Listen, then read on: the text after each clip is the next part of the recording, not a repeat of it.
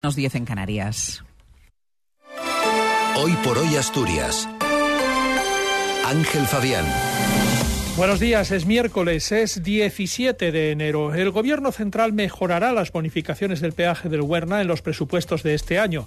El Partido Popular pide que la empresa privada entre en las ITV asturianas y exige dimisiones en el Gobierno.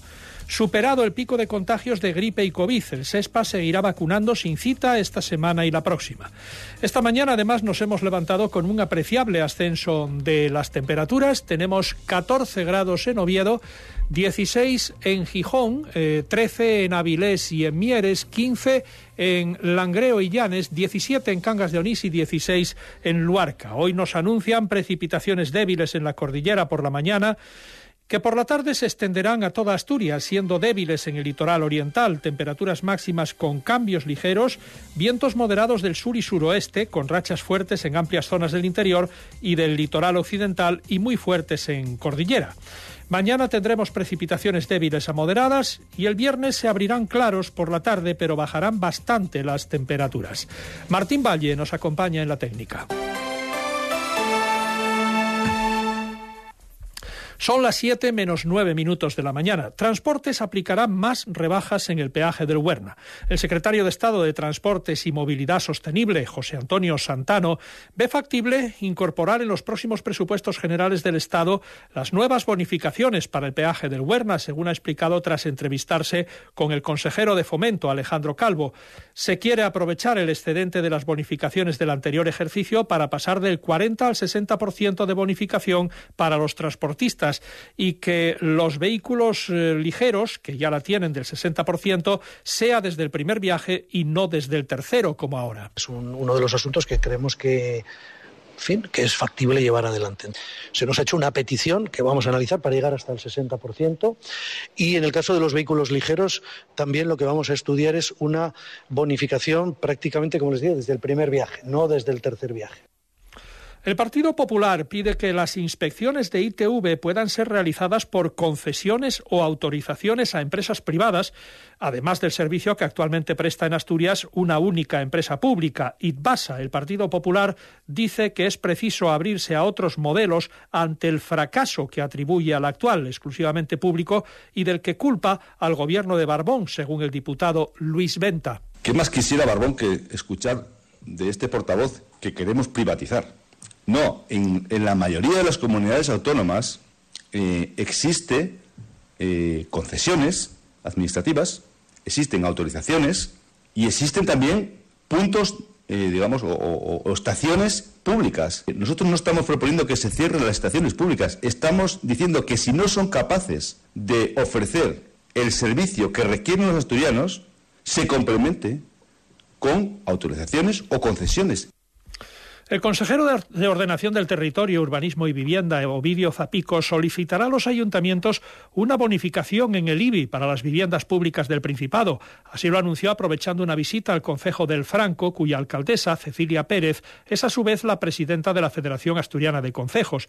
El consejero ha destacado que los presupuestos de su departamento reservan anualmente más de dos millones de euros para el pago de este tributo a las administraciones locales. Ese dinero, ha añadido Zapico, se reinvertiría en los municipios con actuaciones en materia de vivienda. Es un debate que queremos abrir eh, con los ayuntamientos asturianos y es la posibilidad de que se nos bonifique eh, a la empresa pública de vivienda de, Asturias el IBI. Destinamos también una cantidad eh, no menor en el presupuesto de Asturias, supera los dos millones de euros, para pagos de IBI a los ayuntamientos asturianos esa, esa, posible bonificación que sin duda vendría muy bien para facilitar y para potenciar actuaciones.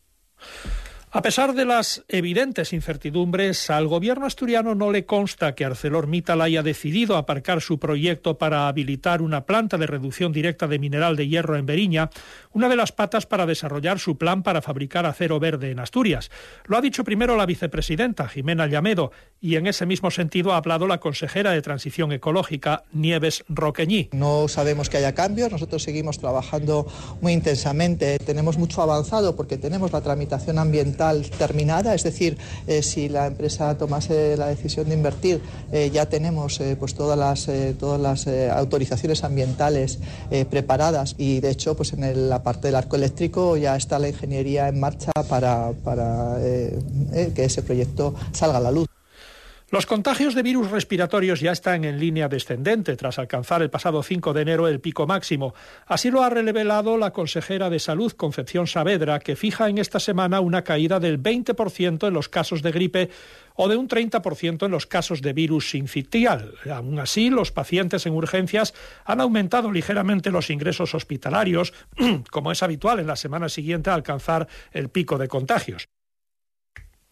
No hay problemas de ocupación ni presión asistencial, pero se mantendrá la vacunación sin cita esta semana y probablemente la siguiente. La consejera anima a quienes aún quieran pincharse a que lo hagan porque al final toda la población puede ser población diana de esta vacunación, tal y como ella misma explica. Pueden acudir personas de, que, con, que cumplen la edad de más de 60 años, personas con problemas crónicos, eh, fumadores, eh, personas convivientes con otra población vulnerable y personas con esa preocupación por su cercanía con población vulnerable. Entonces yo creo que alcanza casi toda la población. Lo vamos a mantener esta semana y probablemente, probablemente, en función de cómo esté la circulación de virus respiratorios, lo vamos a mantener la semana que viene para dar la posibilidad a todas las personas que todavía pues estén preocupados o tengan interés en vacunarse en poder acudir. Deportes, Cali González, buenos días. Buenos días. Jornada la de ayer de caras nuevas, tanto en el Sporting como en el Oviedo. Lorge Blancos hicieron con los servicios de Mario González, el delantero, y los azules con el pivote Santiago Mechenko, en ambos casos cedidos. Comenzamos hablando del Sporting porque el delantero burgalés pasó ya el reconocimiento médico para después firmar su nuevo contrato. Llega cedido por Los Ángeles de la MLS estadounidense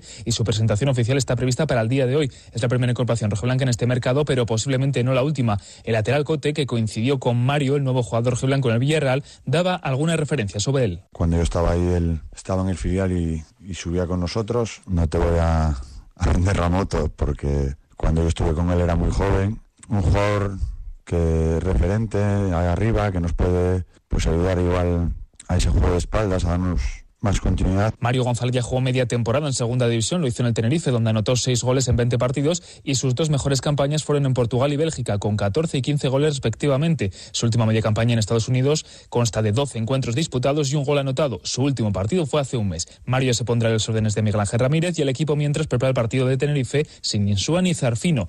Y en el caso del Oviedo, Santiago Mechenko llega a esta final de temporada, juega como pivote, aunque también puede actuar de central y procede del Atlético Peñarol. Actualmente está concentrado con la selección de Uruguay sub-23 para disputar el preolímpico que comenzará este mismo sábado.